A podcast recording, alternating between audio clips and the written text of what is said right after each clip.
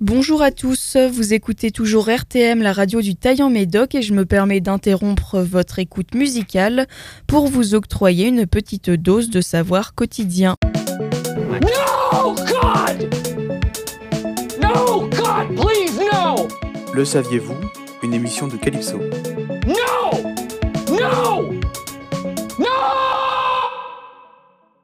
Bienvenue dans Le Saviez-vous, la mini-émission qui balaye au placard les idées reçues courantes ou non de notre vie quotidienne.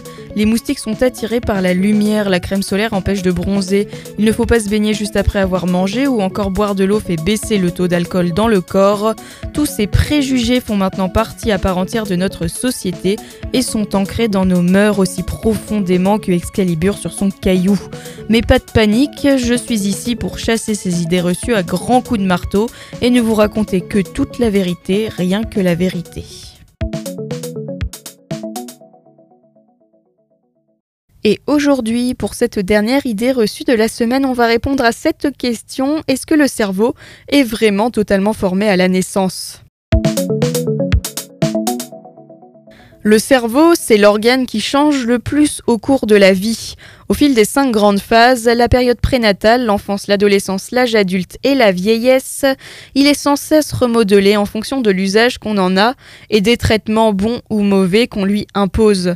À chaque étape de la vie, on peut toujours agir pour améliorer les chances d'avoir un cerveau efficace jusqu'à un âge avancé.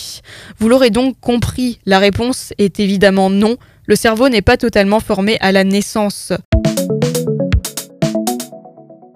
Le cerveau d'un enfant commence à se former pendant la grossesse. Quelques milliers de neurones sont alors créés chaque seconde.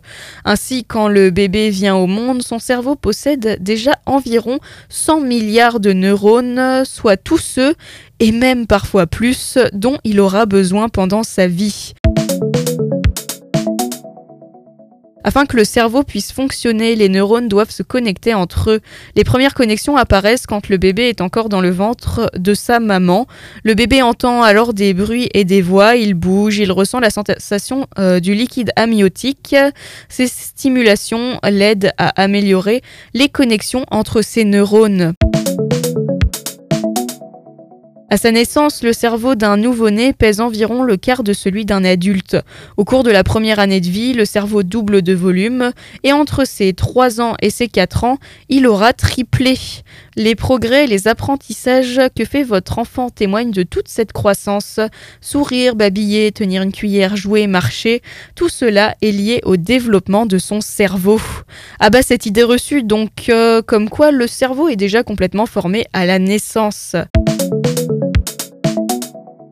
Allez, avant de signer la fin de cette émission et de vous dire à la semaine prochaine, n'oubliez pas que les pneus d'un véhicule ne protègent pas totalement de la foudre. La foudre peut bien frapper plusieurs euh, fois au même endroit.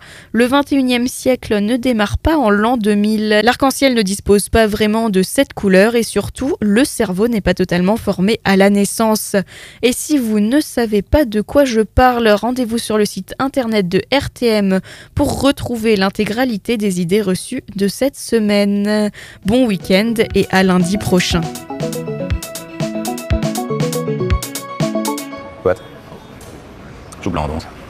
Wiedersehen.